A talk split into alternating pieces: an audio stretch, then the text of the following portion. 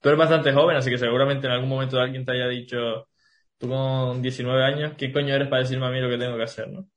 Entonces, ¿cómo, aparte del miedo ya tuyo propio, de, tus agotadores, con esos agotadores externos y todo, ¿cómo haces para superarlo? ¿Cómo haces para no... En algún momento seguramente te, pasará, igual que a todos, ¿no? Pero, ¿cómo haces para que la norma general sea que no te afecte ese miedo?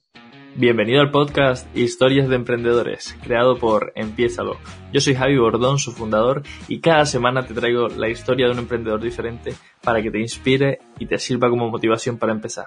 Hola, bienvenido un domingo más al podcast Historias de Emprendedores. Es para mí un placer que estés por aquí, y nos estés viendo y nada, tengo el también enorme placer de presentarles a un emprendedor, a un crack, a un auténtico referente. Y no es otro que Marc Porcuna. Bienvenido, Marc. Muy buenas, Javi. Muchísimas gracias por invitarme a tu podcast y bueno, que es un placer estar aquí compartiendo. Bueno, tío, como siempre lo hago cuando estoy iniciando el podcast para que la gente que llegue nueva se, haga una idea.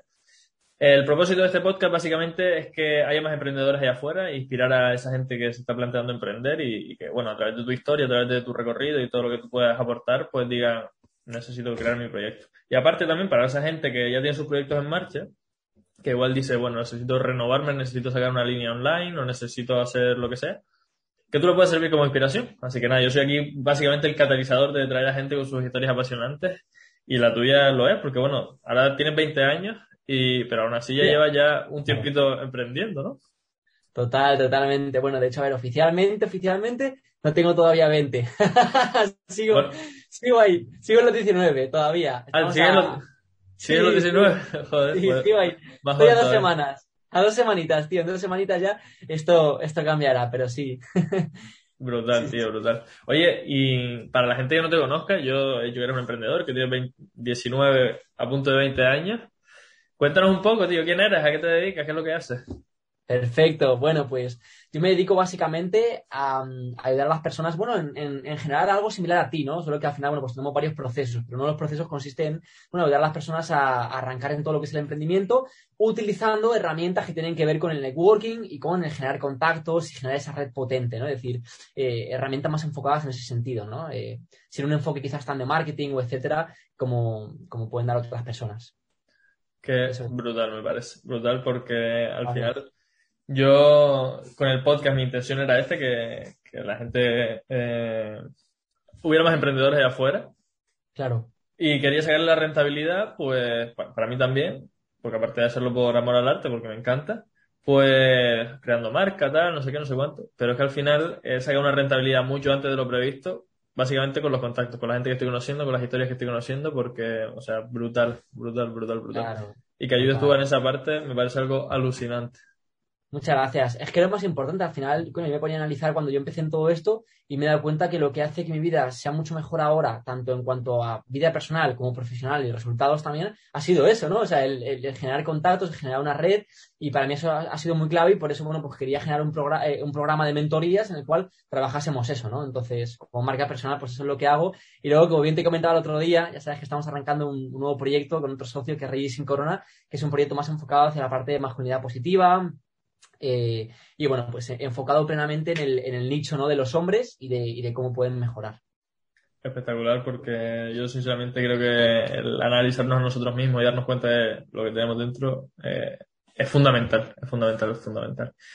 Y Marc, bueno, antes comentarle a nuestra audiencia que tiene obviamente abajo en la descripción todas tus redes sociales y que vayan a echarte un vistazo porque la verdad que compartes un contenido brutal. De hecho, ahora estamos retransmitiendo en directo por tu, por tu Instagram. Aquí estamos en directo, sí. Y quería que, bueno, también avisarles de que Marc me comentó antes que tenía problemas con la cámara del Mac y que a veces se le traba, pero bueno, se le escucha súper guay y aún así va a aportar valor tremendo. Y ahora a ti, a ti, o sea, directamente a ti, preguntarte que cómo ha sido que llegaste hasta el punto en el que estás ahora, porque bueno, tienes 19 años, eres un emprendedor brutal, estás ahí con tus proyectos a muerte. Y quería que nos contaras un poquito tu trayectoria hasta ahora, cuándo fue que empezaste tu proyecto, cómo ha sido tu trayectoria hasta aquí. Ok, muy interesante. Bueno, cómo no, cómo no. A todos nos gusta contar nuestra historia, ¿no? es algo, a mí me encanta también. Claro, pues yo encantado. Entonces, mira, pues yo llevo desde los 12 años publicando contenido en YouTube. Yo tuve un recorrido inicialmente, esto como para poneros en contexto un poquito de mi trayectoria y quién soy, ¿no? Y cómo he llegado hasta aquí. Entonces, yo pues arranqué primero en todo el sector del gaming. Yo hacía vídeos de Call of Duty, bueno, eh, era, era, era, un gamer, tenía todo el equipo, me acuerdo aquí un escritorio con tres pantallas, el micrófono del... ahora se lleva mucho el micrófono este Shure, ¿no? Para los podcasts, pues yo tenía el Blue Yeti. Bueno, ya, quiero decir, la mejor capturadora, como que yo todo, todo lo que me ganaba en cumpleaños, Navidad de todo el año, ¿no? O de dinero que iba recaudando, todo iba invertido como para, para, material y para crear el mejor contenido, ¿no? Pero bueno, ese proyecto no salió adelante, no tenía que salir sencillamente, no, era mi camino, la verdad, el tema del gaming. Y de hecho, bueno, ahí luego saqué muchas lecciones, ¿no? De que cuando estamos copiando el formato exactamente de otros, yo ahí modelaba y copiaba exactamente el formato de otros youtubers, en vez de sacar mi propia esencia, ¿no? Entonces ahí al final, pues no vas a triunfar, porque la gente no quiere la copia, quiere el real, quiere lo auténtico, ¿no? Entonces, bueno, pues estuve varios años eh, ya te digo, o sea, desde los 12 hasta los 16, haciendo vídeos de videojuegos, que se también un canal de blogs, hace un montón de cosas que luego, por cierto, las, he borrado todas. Así que. Qué pena, Qué pena, por ahí. ya, yo tengo alguna cosa guardada, pero eso algún día lo, lo revelaremos en el momento, en el momento que considere. Nada, y luego, bueno, pues eh, con 16 años ya fue cuando decidí, eh, además estaba bachillerato y fue cuando me lancé ya definitivamente a arrancar la marca personal, porque yo llevaba de tercero la ESO, que me, bueno, pues descubrí el mundo del emprendimiento, para mí no sabía ni que existía, ¿no? mi familia, mi madre trabaja en Mercadona, mi padre trabaja en una empresa de ambulancias, es decir, bueno, pues eh, que no, no, no, había ningún emprendedor ni empresario en la familia, todos, pues una, lo típico, ¿no? Familia, familia humilde normal. Entonces, bueno, pues yo descubrí un referente eh, y ahí fue cuando empecé pues, a meterme en todo esto, el crecimiento personal y el emprendimiento, y eso me llevó, pues eso, ¿no? Con 16 años a, a abrir mi Instagram y empezar a compartir lo que, lo que aprendía, ¿no? En aquel momento era un poco como ni estrategia, ni monetizar, nada, nada, nada. Era, era, hostia, acabo de leer en este, en Padre Rico, Padre Pobre, X frase. Hostia, pues familia, me ha gustado esta frase. No, todo súper, Natural, súper, qué guay. Qué guay, qué guay. La verdad que, sinceramente, yo creo que ese es el primer paso cuando descubres tu pasión empezar simplemente a compartirla con la gente, porque que al final, oye, a ver, ¿hay alguien ahí fuera que esto le pueda ayudar? Pues seguramente, porque yo conozco a mi madre, por ejemplo, que el tema de la inversión de padre rico, padre pobre, pues no tiene ni, ni puta idea. O tengo a no sé quién, que no sé cuánto, pues mira, lo comparto aquí, no se lo digo a yo directamente, que igual le puedo ofender, lo, lo suelto aquí y al que lo coja, que lo coja. Claro, total, total. Entonces ahí, bueno, pues superé ese miedo que además estuve de hecho a punto, tío, estuve a punto de borrar la cuenta a los tres meses de crearla porque, hostia, empezaban, empezaban a entrar esa inseguridad, ese miedo, hostia, me estoy exponiendo, estoy hablando de estas cosas, ¿no? Eh, y además que los primeros vídeos que hice eran como muy rollo motivacional, como muy de, de ese rollo, ¿no? ya te puedes imaginar. No, pero, pero muy guay, todo es parte del proceso y estoy contento de haber arrancado y de haber continuado, ¿no? Entonces, digamos que, bueno, pues ya llevo, mm, creo que son unos cuatro años, no sé si un poquito más, un poquito menos, pero aproximadamente unos cuatro años con la marca personal. Y en todo ese tiempo, bueno, pues estuve eso, dos años, que simplemente era un usuario que compartía felizmente, alegre, lo típico, ¿no? Del Mr. Wonderful, ¿no? Y, todo ese rollo de qué bien todo, la motivación, la positividad. Bueno, y luego ya, pues, eh, eso, empecé a hacer contactos, también por eso a día de hoy me dedico a esto, ¿no? Porque empecé a conocer a personas del sector y empecé a entender lo importante que era eso y me flipaba el cómo, pues, es decir, ya no solo encontrar aprendizajes en los libros o en vídeos de YouTube, sino, coño, que para mí eh, lo mejor era una persona, porque era es es como una persona es como un libro abierto en el cual tú le, mm, tú, le preguntas y ella te lleva directamente al capítulo que te explica lo que tú quieres oír, ¿no? Es como, oye, y em, por ejemplo, ¿a qué te dedicas? ¿No? Y ya te explica eso. Pues, evidentemente, ¿no? Las personas somos así. Raro sería que, que ¿Te imaginas? ¿Cómo te llamas? Pues tengo 19 años. Sería raro, ¿no? Es como que no, no, viene a cuento. Entonces, para mí, bueno, pues descubrí que era una maravilla conocer a personas porque ahí hay una fuente de aprendizaje de la hostia. Y por eso creo tanto en el modelo, pues, del mentoring, de los coaches y de todo esto que hoy en día, pues, cada vez se lleva más, ¿no? Eh, gracias a Dios. Y, tío, ¿y cuándo fue cuando decidiste dar ese salto a simplemente, o sea, y pasar de simplemente compartir a oye, pues igual puedo ganar algo de dinero con esto, o igual puedo dedicarme a esto. Por cierto, una cosa antes de continuar. ¿Estás escuchando el ruido ese que fuera? No, muy, se ha oído antes un momentito, pero no, casi no se oye, no se oye. Por si acaso voy a cerrar la ventana este y seguimos. Vale, vale. Perfecto. tenemos aquí unas obras. Listo, ya estamos ya. Que es que justo antes, cuando te lo estaba diciendo antes de la entrevista, que estaban ahí en las alcantarillas limpiando lo que fuera. Y estaban en la otra parte de la calle, pero ahora pasaron por aquí y se escucha por la otra ventana y por eso no cerrarlo. Bueno, cuéntame, que, ¿cómo fue que ese, ese, paso? Claro, pues sí, lo que te decía, ¿no? Es decir, yo me pasé dos años totalmente como un hobby cuando empecé a conocer a gente que ya estaba cobrando, monetizando esto con sus cursos, les estaba yendo muy bien, etcétera. De hecho, bueno, personas de las, con las que yo empecé, eh, pues ahora son mega referentes y cobran millones, ¿no? Entonces, claro, yo en ese momento decía, hostia, esta gente está ganando un montón de pasta, me gustaría dedicarme a esto ¿yo qué coño estoy haciendo? Eh, soy aquí el, el pringado de- del grupo. ¿no? Entonces, eso me inspiró en el buen sentido, pues a, bueno, en aquel momento lancé un programa de habilidades sociales y de, de networking, lancé un curso online que de hecho, bueno, ya no está disponible, ¿no? Fue un curso que, que lancé. Esto fue en el 2019, lo del curso, el curso online.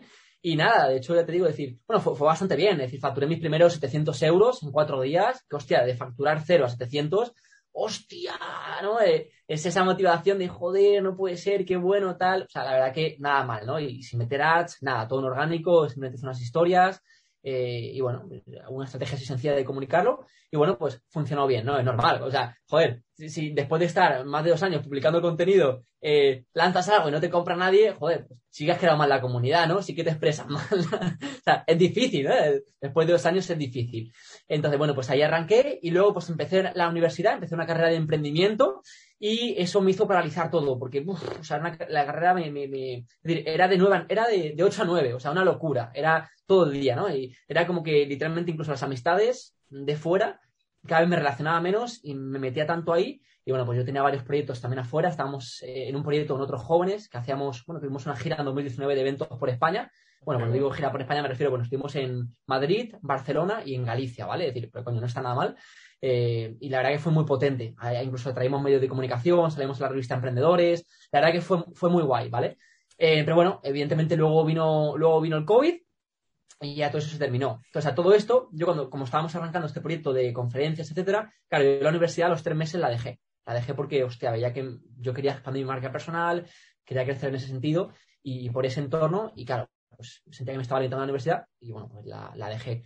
Pero bueno, Hostia, luego- Marc, sí, quería preguntarte porque para mí la universidad también fue un poco una carga. No estudié nada que Claro. tuviera que ver con emprendimiento, yo estudié Ciencias de la Actividad Física y el Deporte, es decir, INEF o Educación Física. Claro, Y la acabé terminando por presión social, básicamente, no porque realmente me gustara, ¿no? Y mm, quería preguntarte a ver si en una universidad en la que se estudia emprendimiento, que a priori es mi pasión, eh, realmente merece la pena. Tú estuviste tres, tres meses solo, pero no sé si has mantenido la relación con alguien que haya terminado, si... ¿cómo- pues cómo? Bueno, claro. no, pues empezarías hace, hace un año y pico. Así que, o dos Claro, años. empecé hace dos, ahora están creo que en tercero, ahora está, estaría en tercero de carrera, exacto. Pero bueno, justamente hace, do- hace dos días quedé con una chica justamente que había perdido el contacto y que, y que era compañera mía de la universidad, ¿no? Y ella también lo dejó, pero lo dejó más tarde que yo. Entonces, eh, ¿qué decirte? O sea, yo la elegí porque quería la carrera y a ver, está muy bien la carrera, muy or- orientada. O sea, era muy startupero todo, ¿no? Muy de startup, es decir, de llegar, sales a la calle, o sea, hice un montón de cosas. Es decir, claro, yo hice la carrera aquí en Barcelona, entonces eh, bueno, pues yo qué sé, para que tú me entiendas, ¿no? Pues tenemos que generar dinero de, de donde sea y como sea para poder capitalizar la sociedad jun- junior empresa, creo que, creo que se llamaba, ¿no? Sociedad junior empresa. Y fuimos a, pues, ¿no? a constituir eh, esa asociación. Entonces, por ejemplo, cogíamos unas cámaras Polaroid de estas que hacen fotos instantáneas, íbamos a la Sagrada Familia, claro, todo esto antes del COVID, y sacábamos fotos, eh, fotos a, a la gente por ahí, a los turistas, tal, oye, ¿queréis una foto, tal? Y bueno, pues, y le hacíamos, no sé cómo, cómo llamábamos esto, a, es decir, bueno, como que como donación, ¿no? Como que te pagaban lo que ellos querían. Un euro, dos euros, gente que te pagaba cinco, otros diez pavos. Y, y así empezamos a capitalizar, ¿no? Fue una, de- una de las varias cosas que hicimos con todo el equipo, que éramos un grupo como de 19 jóvenes en, en la Asociación Junior Empresa, para, para empezar a capitalizarnos. Varias, varias cosas, ¿eh? Y por la calle, bueno, vendiendo, bueno, si te contase, tío, aquí por. Arco de Triunfo. Aprendizaje tremendo entonces, ¿no? ¿O qué? Sí, la verdad que eh, estuvo muy bien, estuvo muy bien. Sobre todo cuando dejé la carrera, claro, es una carrera privada. donde mi padre me dijo, hostia, eh, claro, porque entre, o sea, esta gente, hay, hay gente que siempre, pues a los primeros meses deja la carrera, entonces tú pagas un buen dinero, una buena parte antes de empezar, ¿no? Y entonces pagamos como 5.000 pavos, ¿no? En los tres meses que estuve. Y mi padre me dijo, oye, ¿han valido la pena los 5.000 pavos o no? y yo decía, sí, papá, sí, han servido, han servido. Eh, me, ha servido. Me ha servido. Claro, claro, estate tra- exacto, estate tranquilo, no me mates, por favor. Qué bueno, Sí. tío. Entonces, la carrera estaba muy bien, pero es verdad que, claro, es decir, eh, cuando tú ya tienes proyectos, ideas detrás, llevas años leyendo libros, conociendo a personas tal, digamos que una carrera está bien, pero yo creo que, es decir, la razón por la que yo la dejé era porque yo me sentía como avanzado en cierto sentido, ¿no? Es decir, mm, que yo ya tenía mi camino, yo ya sabía para dónde ir. Que la carrera está muy bien para cuando te falta claridad y necesitas un entorno, que, que- que te, o alguien que te diga para dónde ir, ¿no? Que te marque la línea de, oye, mira, sigue este camino y te va a ir bien. Ok, ok, y sí, que al final tú, ya la parte de venderte, la parte de no sé qué, la parte de no sé cuánto, ahí la desarrollas mucho más, ¿no? Pero ya la sabías porque estás creando eventos, estás haciendo no sé qué, estás organizando equipos y... Vale, ok, ok, O sea que recomendable para la gente que le falta claridad, pero que en tu punto, en el que tú estabas, no, no, no te venía bien.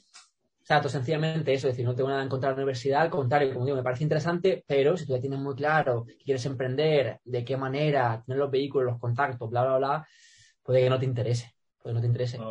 Okay, de hecho, no, no, fui, no, fui, el único en dejarla ese año. Tengo otro amigo que además le volví a retomar el contacto hace unas semanas, que él, bueno, pues tiene una empresa de inmobiliarias por aquí por Barcelona, un montón de pisos y todo también, y un fondo, y, claro, y también la dejó porque era como ustedes, que yo tengo muy claro lo mío, entonces al final la carrera me está lastrando porque yo podría estar facturando mucho más si me enfoco 100% en, mi, en mis proyectos, ¿no?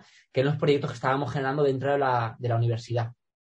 O sea, que me imagino que la universidad esa sea rentable por los 5.000 euros que cobran al principio porque después, como son todos emprendedores, dicen, vale, ya está, ya me enseñaste todo lo que necesitaba, voy a, voy a emprender porque si no estoy perdiendo tiempo. Qué bueno. Y, y, nada, ahora centrándonos de nuevo en tu historia, que te corté ahí por medio. Sí. ¿Cuál fue el siguiente paso? Pues hiciste el, evento, tal, no sé qué. Bueno, la, claro, gira. Exacto, entonces yo justo después de todo esto, todo de puta madre, ta, ta, ta, empezaba a tener, mejores vínculos y como más contactos, sobre todo con, con, gente de Madrid y varias oportunidades. Y ahí fue cuando de repente, bueno, pues el famoso virus, ¿no? Eh, vino el virus y, y, claro, en ese momento se paralizó todo. Además, lo que no había dicho es que yo ya me iba a independizar, yo me iba a ir a vivir a Madrid, ¿vale? Pero claro, en ese momento todo se paralizó, eh, la, la, oportunidad que, que estábamos económicamente con los eventos, todo, pues también se paralizó. Y nada, bueno, pues en todo ese tiempo, gracias a eso, es decir, yo digo que evidentemente, joder, lo siento un montón, sé que hay gente que ha sufrido por el COVID, ha sido algo difícil, personas afectadas, pero también mucha gente, sobre todo mucha gente eh, ha despertado esa conciencia, ¿no? Y se ha abierto mucho más al desarrollo personal, a leer o a trabajar su salud.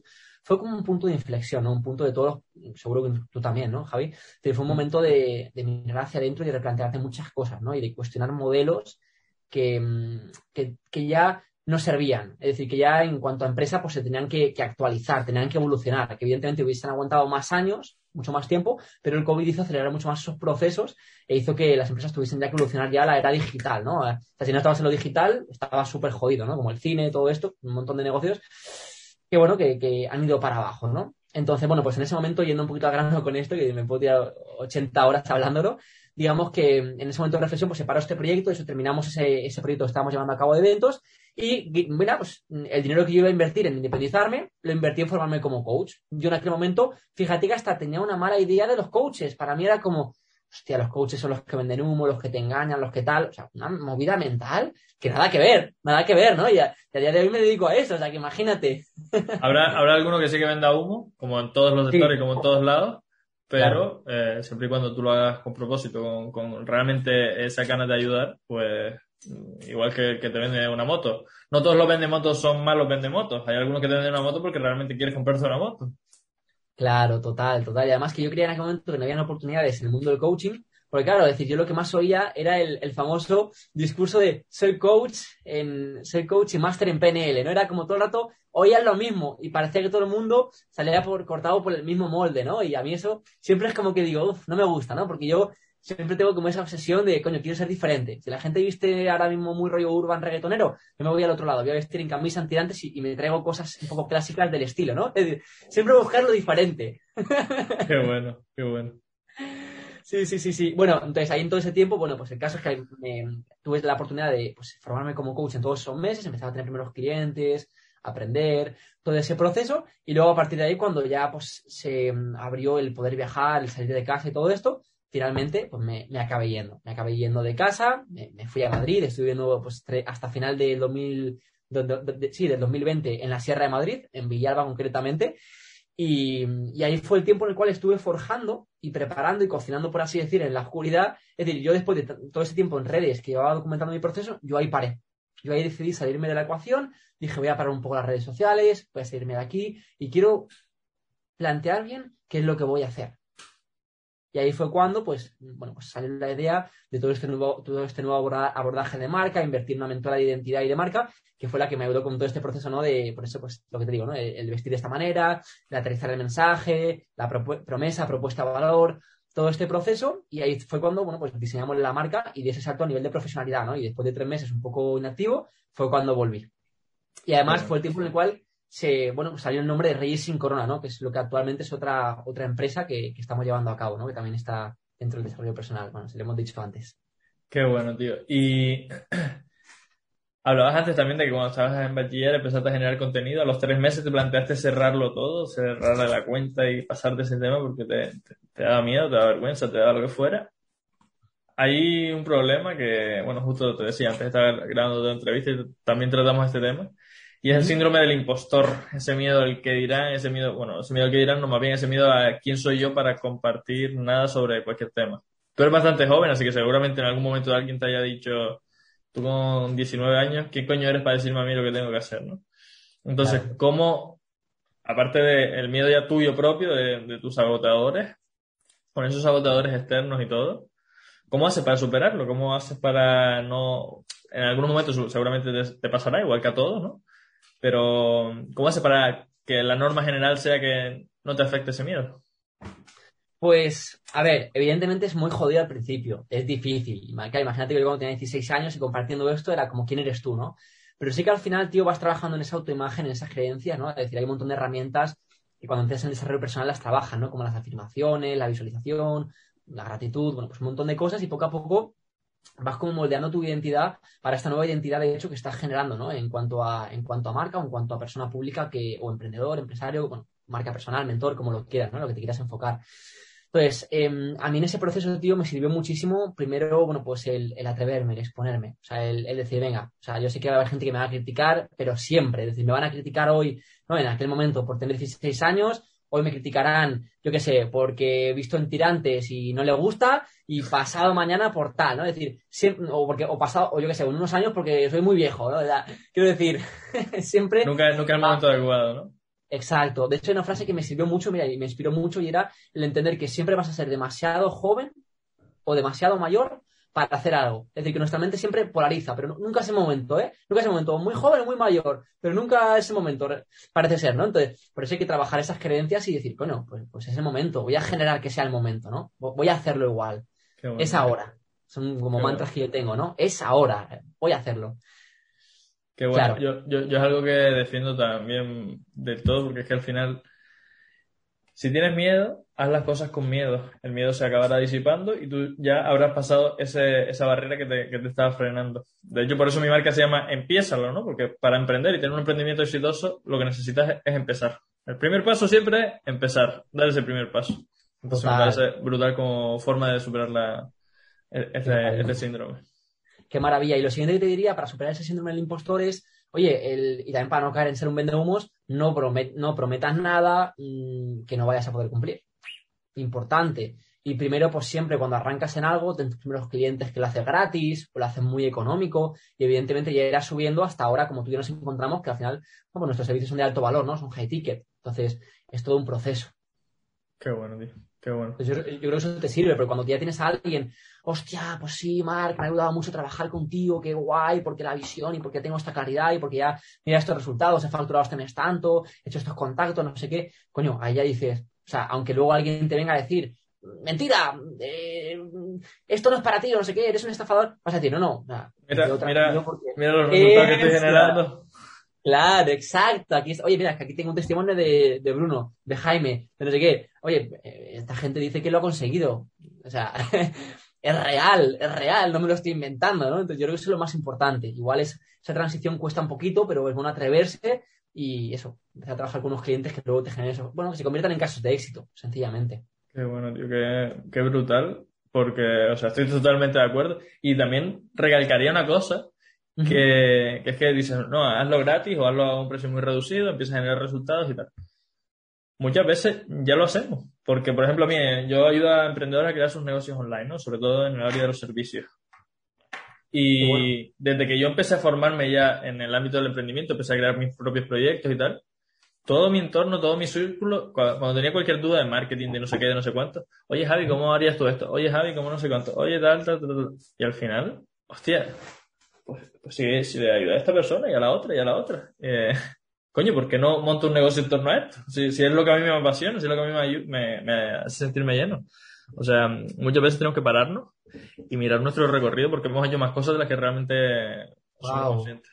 Totalmente, Javi. A veces de, o sea, es que total, tío, estamos tan enfocados en el futuro, yo que también hablo mucho trabajo la visión, estamos tan enfocados a veces en la visión que no tenemos ni un momento para pararnos y agradecer y darnos cuenta de mirar hacia, hacia detrás y decir, hostia, coño, pero que he trabajado ya con tantas personas, he facturado tanto, he hecho X eventos, he hecho tal, wow, coño, va bien la cosa, ¿no? Va bien la cosa, vamos a seguir para adelante, vamos a seguir, pero estamos agradecidos, ¿no? De, de lo que hemos logrado.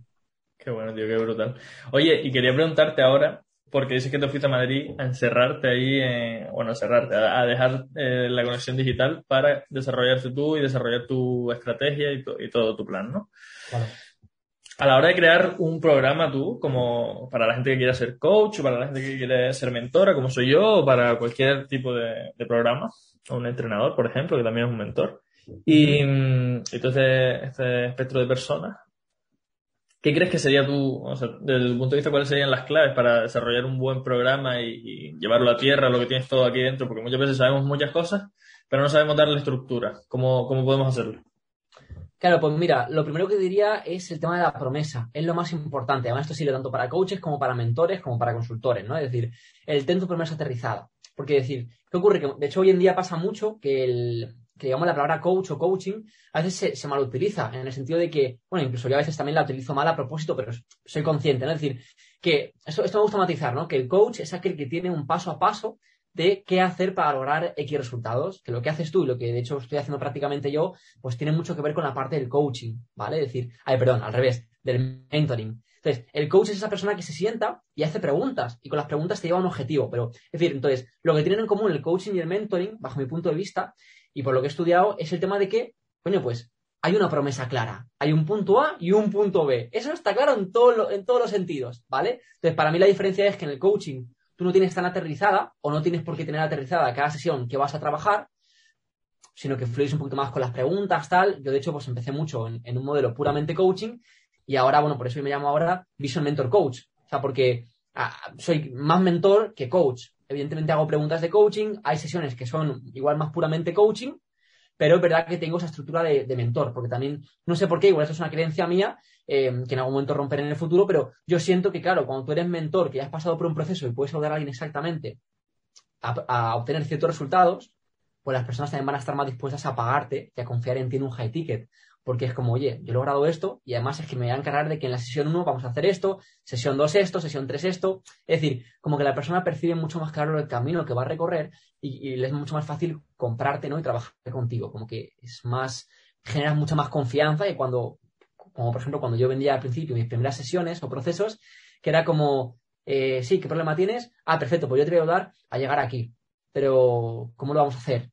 Bueno, pues mira, yo te voy a hacer unas preguntas, te voy a hacer tal, claro, pero queda un poquito más en el aire, ¿no? Así que lo, lo puedes explicar más o menos bien, pero queda un poquito más en el aire. No sé si se, se está entendiendo, Javi, lo que Sí, quiero decir. sí, por lo menos yo lo estoy entendiendo, no sé la audiencia. Pregúntale ahí a, Vale, a la gente de tu directo a ver si, si lo están entendiendo, porque yo sinceramente sí que lo entiendo. Y estás enfocado Claro. en la diferencia entre un coach y un mentor, básicamente, ¿no? Que el coach te guía hacia tu punto a través de preguntas y el mentor te, te explica su recorrido para que tú lo, lo, lo hagas mejor que él porque no vas a cometer sus errores. Exacto. Y a la hora de un mentor, de definir este paso a paso, de definir este, este método, que es lo que se suele hablar, ¿cómo lo hiciste tú? ¿Cómo, cómo podemos hacerlo? Eso es. Bueno, pues en este caso, pues la verdad es sentarte, eh, plantearte, bueno, primero, pues tener esa promesa clara. ¿Qué, qué, voy a prometer a mis clientes? ¿Qué quiero que consigan? ¿Cuál es el punto A y el punto B? ¿Y cuál es el problema, no? El, la brecha, el obstáculo que hay en medio que les está impidiendo llegar a ese punto B, a ese, a ese resultado barra objetivo, barra visión. Entonces, una vez tengas claro eso, ya vas a saber, oye, te sientas, yo lo hice así, hoja, papel y boli, y empiezas a diseñar sesión 1, sesión 2, ta, ta, ta, todo para asegurarte que el cliente pase por el proceso, bueno, pues sesión tras sesión, que la persona vaya creciendo y vaya viviendo el proceso necesario para vivir un progreso. Esa es una frase que además la escuché hace poco y me encantó, ¿no? Que para vivir un progreso hay que vivir primero un proceso. Entonces, eh, yo creo que eso es, eso es importante, ¿no? El sentarte y lo, y lo defines. Volcarlo ahí todo, lluvia de ideas, luego estructura, organizarlo, tal. Claro, claro, tú ya defines, y también te digo, pues ahí también cada uno elegirá qué punto y qué grado de rigidez y de estructura quiere o qué grado de, o qué grado de fluir, porque también esto es un mix, ¿no? Depende del cliente, cada caso es diferente, eh, están en puntos distintos, ¿no? O sea, parten de punto A, punto A distinto, entonces Claro, mm, entonces igual sobre todo lo más importante sería la parte de tener claras unas herramientas. Ah, pues mi proceso se va, se va a caracterizar, por ejemplo, mis procesos se caracterizan porque trabajamos visión. Me da igual que hablemos de relaciones, que hablemos de negocio, de entorno, yo siempre trabajo visión. Para mí es lo más importante. Entonces, bueno, yo tengo una serie de herramientas que en todos los procesos incluyo. Entonces, es decir, tener clara, lo que diría la gente es, ten claras las herramientas que vas a utilizar con tus clientes, porque también es algo que la gente valora, ¿no? El, herramientas, herramientas prácticas, herramientas que se trabajen en la sesión o entre sesiones, eso, o ejercicios, todo eso le va también mucho el valor de, tu proceso, ¿no? Y hace que, la persona le, pueda transformar mucho más. Qué bueno, tío. Oye, y, ahora para, ya tienes tu programa creado, ya lo lanzas, eh, consigues las primeras ventas, sea como sea, hablando con gente, teniendo reuniones, por contactos que tienes ya. ¿Cómo pasas a crear un negocio en torno a ese, conocimiento, es decir, cómo empiezas a generar una estructura, cómo empiezas a decir, vale, pues voy a dedicarle este presupuesto a, marketing para captar clientes, cómo, creas tu negocio, cómo lo, has hecho, cómo lo has hecho con tus eventos, cómo lo has hecho con, con las mentorías, ahora con Reyes sin Corona, cómo, Claro, pues yo te confieso que me queda todavía mucho por aprender y mucho que crecer. De hecho, decir, hasta ahora prácticamente, hasta hace pocos meses, lo estaba llevando todo totalmente yo, hasta ahora que me he asociado, ¿no? Pues con un socio para Reyes sin Corona. Y ahí, y bueno, y dentro de Reyes sin Corona y mi marca personal, bueno, pues tengo una persona que me está dando con la parte de contenidos, ¿no? Es decir, un, editor, y luego una persona que me lleva la parte de, web. Bueno, y también una persona que para trabajos puntuales, bueno, pues me ayuda con toda la parte de, tráfico, ¿no? Es, un tráfico, tráfico digital, eh, todo eso. Entonces, a ver, es un proceso complejo, ¿no? El crear los sistemas. Yo todavía no me siento, o sea, con total honestidad, no, todavía no siento esa ejemplaridad o esos resultados como para poder hablar desde ahí. Pero bueno, hasta lo que he logrado, pues sí que puedo decir, y, por lo que he escuchado y aprendido de mentores, que es importante crear sistemas, ¿no? O sea, tener mucha claridad. Yo funciono muy bien planificando. O sea, uff, si tú como CEO, o sea, hablamos de roles de empresa, ¿no? Si tú como CEO quieres partir del caos, de lo que sería un, un rol de innovación, hostia, pues, o sea, quieres estar todo el rato innovando, pues vas a estar todo el rato liando a tu gente. Imagínate, ¿no? Quieres un sistema, pero es que mañana, wow, tengo una idea muy loca y cambias todo el sistema. Hostia, pues está volviendo loco a tu gente. Entonces, es verdad que cuando empiezas un proyecto, eres más startup al principio, que es un poco creo que el punto en el que estamos ahora, modo autónomo, modo pues, creciendo en esta parte. Mm, claro, estamos mucho la innovación y no pasa nada, está bien, ¿no? Pero ya es momento luego poco a poco de ir consolidando sistemas y de, oye, pues el contenido se hace así, así, así, hacemos lives X días, hacemos, publicamos contenido X días, e ir aterrizando todo eso. ¿Vale? Todo eso. ¿Me puedes recordar cuál era la pregunta? O sea, ¿qué, qué, ¿Cómo, cómo eh, cuál crees tú que es el, proceso para crear un negocio? Para que no sea simplemente, oye, tengo mi método y se lo vendo a cuatro personas un día, se lo vendo a uno eh, cinco meses después. Para que eso pase de ser algo así puntual a, ser un negocio. Tú estás hablando de crear estructuras y crear sistemas. Me parece algo fundamental también. Eso es, tío, para largo plazo, la recurrencia. Yo lo que más he sufrido es la recurrencia y por fin, en los últimos meses, poco a poco, voy consolidando una recurrencia. Bueno, evidentemente, tampoco queremos que se quede ahí, o sea, que no sea recurrente ese mismo dinero, sino ir cada vez a más, ¿no? La idea es, la idea es eso, no ir para abajo, sino para abajo, porque yo antes cuando empecé me pasaba un mes de puta madre, dos meses me comía los mocos, o sea, es que eso lo he vivido. Eso, eso es lo que te quería comentar, o sea, cómo pasar desde eso, claro. ese punto al siguiente. Claro, pues eso, la verdad que son sistemas, disciplina y constancia. Es algo que todavía sigo, de hecho, trabajando para ser consistente con eso. Y bueno, pues hay puntos en los cuales, pues, cuanto más vas generando, tener un equipo que te ayude a hacer eso más consistente. Porque si tú tienes que crearte de todo, ser el hombre orquesta todo el rato durante meses, petas. De momento, bueno, a mí me pasa que te saturas un poco y petas un poco. Entonces, por eso es importante, ¿no? A la que tú ya domines algo, yo, por ejemplo, la edición ya la domino. Yo hasta he trabajado como editor, eh, seis meses para una empresa, ¿no? Hace ya tiempo. Entonces, claro, pues eso me permite, y como lo he hecho para mí también, pues eso me permite saber, oye, decir al editor, yo creo que hagas esto, porque yo ya sé cómo hacerlo, ¿no? O sea, no delegar algo que no, que no sabes. Y eso, y poco a poco ir creando sistemas, ¿no? Sistemas de captación, de relación, y eso. entonces, cada vez me funciona muy bien a mí planificarme. Igual hay gente que no le gusta los horarios o el calendario, a mí personalmente me va muy bien, yo funciono muy bien así. Yo siento que para esa consistencia, pues el, yo utilizo mucho Google Calendar como agenda y ahí me pongo todo. Eh, una alerta a esta hora, oye, abrir conversaciones con gente, generar relaciones, no sé qué, no sé cuánto, mm, prospectar, no sé qué, bueno, toda una serie de, de, hábitos que hacen que tu negocio tenga recurrencia, porque lo que le pasa a muchos negocios y lo que yo me pasaba a mí antes, por lo que no tenía recurrencia era porque sacaba algo, lo movía una semana o dos semanas como mucho y luego ya desaparecía un poco o pasaba del tema. Entonces, no, no, no. O sea, un negocio tiene que estar constantemente vendiendo, constantemente en acciones de venta. O sea, es, es importante, ¿no? Y quitar ese miedo, esa creencia de, ay, no, es que no quiero parecer un vendedor, tal. No, no pasa nada. Tú aporta valor masivo, lo que dice todo el mundo, pero en todo eso, pues a quien le interese tú vende, porque a quien le interese te va a comprar. Y que no, pues va a disfrutar del contenido y, no te comprará. Pues ya está. Igual no te compra hoy, pero igual mañana sí. Y al final lo estaba hablando también antes con, con la otra entrevista que grabé. Que muchas veces tenemos ese miedo a vendernos por, por lo que te decía, de somos un vende humo, somos un vende motos, somos un vende de mierda, pero realmente si te enfocas en aportar valor, en ayudar a los otros, te va a dar igual, te va a dar, igual venderles, porque no les estás vendiendo centrándote en el beneficio que tú traes, que también vas a estar, pero también va, aparte de eso, vas a estar centrado en aportarle valor, es decir, te vendo algo porque sé que te va a ayudar, creo que te va a ayudar y de verdad te va a transformar, en nuestro caso, a pasar desde este punto A, bueno, en nuestro caso y en cualquier cosa, porque aunque te vendo unos zapatos, te va a pasar desde este punto A al punto B. De tener un estatus más bajo, te compras un Audi, pues ahora tienes un estatus más alto. Tan, simple como eso. Es decir, lo único que estamos haciendo es eh, intentar ayudar a otros. Entonces, vender para mí es ayudar. Total, totalmente, tío. O sea, es cambiar esas creencias, ¿no? por ejemplo, tenía una creencia que era el tema de que no, no, no voy a subir más de seis historias al día en Instagram. No, y entonces me dijeron, no, hazte, como si haces cinco minutos de historia, ¿vale? tampoco te vas a pasar, pero sí, tío, disfruta, fluye, di lo que tengas que decir y quien las quiera ver, y que no, que no las vea, no pasa nada, aunque te baje el engagement, aunque tal, hazlo, no importa, haz todas las historias que necesites, o sea, tú comunica tu mensaje. Y con la venta igual, tú lo que tengas que vender. De hecho, esto muchas veces es un problema que tenemos, es decir, que lo vemos, mm, es un problema que identificamos en cuanto a creencias internas, porque nosotros también actuamos así, es decir, criticamos a otros vendedores. Entonces, lo que diría la gente y lo que también me aplica a mí mismo es, oye, empecemos a entender que la venta es importante, no critiquemos a otros vendedores, al contrario, yo cuando ahora alguien me vende, lo analizo, veo qué me dice y lo disfruto. Y si me vende bien y me interesa, le compro, le compro y le felicito por la venta que me ha hecho y tal, ¿no? A veces le hago alguna pregunta, es decir, para mí es un juego la venta, es algo divertido y, eso, ¿no? Y, para mí la venta es algo que, aporta valor, que, que, te mejora la vida, en todos los sentidos, tanto que te vendan un producto, imagínate, en una zapatería, como que te vendan un café en una cafetería, da igual, sea lo que sea, pero para mí es, bonito, es aportar valor. Cada vez que hay una venta hay un intercambio y hay una, un aportar valor. Qué bueno, tal cual, totalmente de acuerdo, tío. Totalmente de acuerdo. Y oye, dices que tú te centras mucho en, tu método en trabajar la visión, en torno a la visión, ¿no? ¿La visión entendida como el propósito o cómo entiendes tú la visión?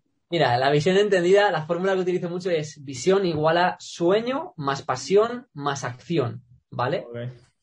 Y para mí la visión tiene mucho que ver con, es decir, la gente a veces se cree que solo es el punto B. Es decir, no sé cómo, espérate.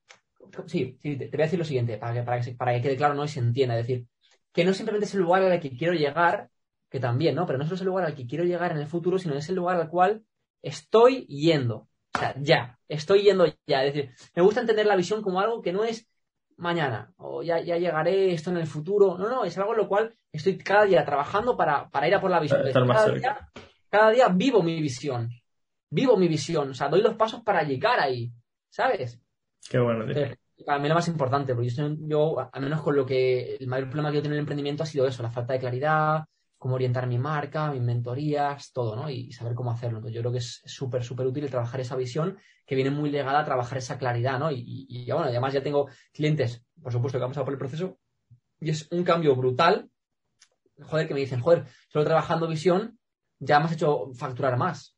Claro, porque yo antes, me dicen, no, es que yo antes iba, ay, que no sabía muy bien qué hacer, vendía algo, tal. No, pero por eso es importante una visión, ¿no? El, saber hacia dónde, hacia dónde estás yendo y todo el rato, cada acción que vaya acorde a esa visión.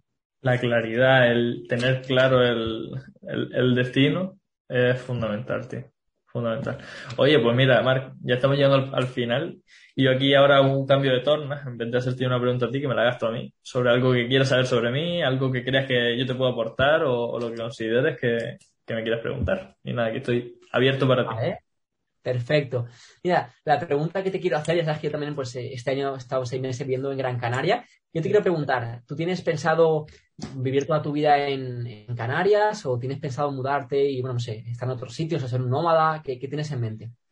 Pues tío, mira, yo tengo la fortuna de que cuando mis padres me tuvieron jóvenes, mi madre tenía 20, 21 años o así, y mi padre tenía 21, 22. Entonces se tuvieron que ir a buscar la vida fuera. Mi padre estudió lo mismo que yo y era profesor y se, nos- Mm. estuvimos un tiempo viviendo en Marruecos, después dos años en, en Portugal, después él estuvo por ahí rulando por la península, luego en Tenerife y tal. Entonces he tenido la fortuna de que valora mucho el viajar y tal, y siempre me han permitido, de, bueno, me voy a la nieve, me voy a no sé qué, me voy a Irlanda, me voy a no sé dónde. Entonces, para mí, viajar es una pasión.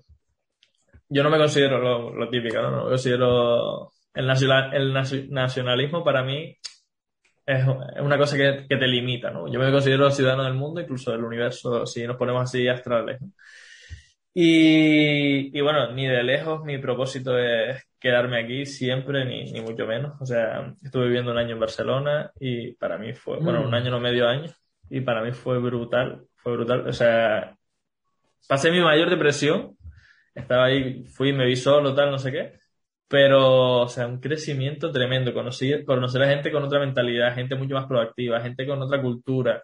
Eh, es decir, mi propósito no es ser nómada, pero sí tener la libertad para yo decir, oye, pues quiero vivir este año en Madrid, quiero vivir este año en Dublín, quiero irme este año a...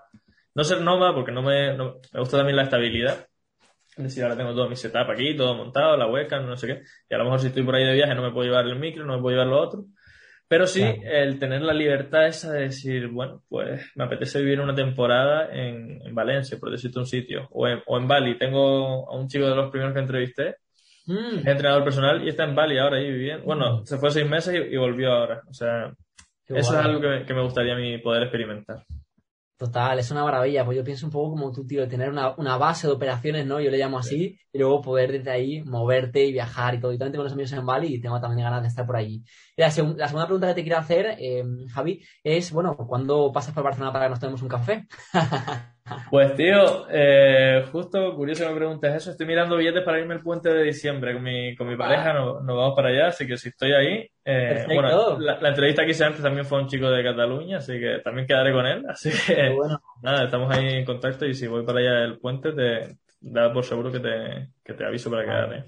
Tremendo, incluso si quieres que podemos quedar los tres, los tres juntos, ¿sabes? con el, el otro chico también. Sí, sí, sí. Buenísimo. Tío, pues muchas gracias, la verdad, ha sido un placer estar por aquí. Nada, un placer para mí enorme también. Darte las gracias en mi nombre y en nombre de la gente que nos esté viendo, que seguramente se sentirá muy agradecido con- por tu historia, que es súper inspiradora, tío. Con, con 19 años, con tu negocio ya en marcha, con varios negocios previos montados. O sea, espectacular, tío. Espectacular. Muchísimas gracias, Marc. Muchas gracias, Javi. Pues un abrazo para todos. Bueno, chao. Y en los que nos están escuchando, como dije al principio, tienen en la descripción todas las redes de, de Marc. Les invito a que si han llegado hasta aquí, quiere decir que les gusta esta dinámica, que, que se suscriban al canal si nos están viendo en YouTube y si nos escuchan en Spotify o en cualquier otra plataforma, que guarden el podcast porque cada semana estoy trayendo a emprendedores a contar su historia y para mí eso es algo súper inspirador. Nada, nos vemos el próximo domingo. Marc, muchísimas gracias, tío. Un besito. Beso, chao.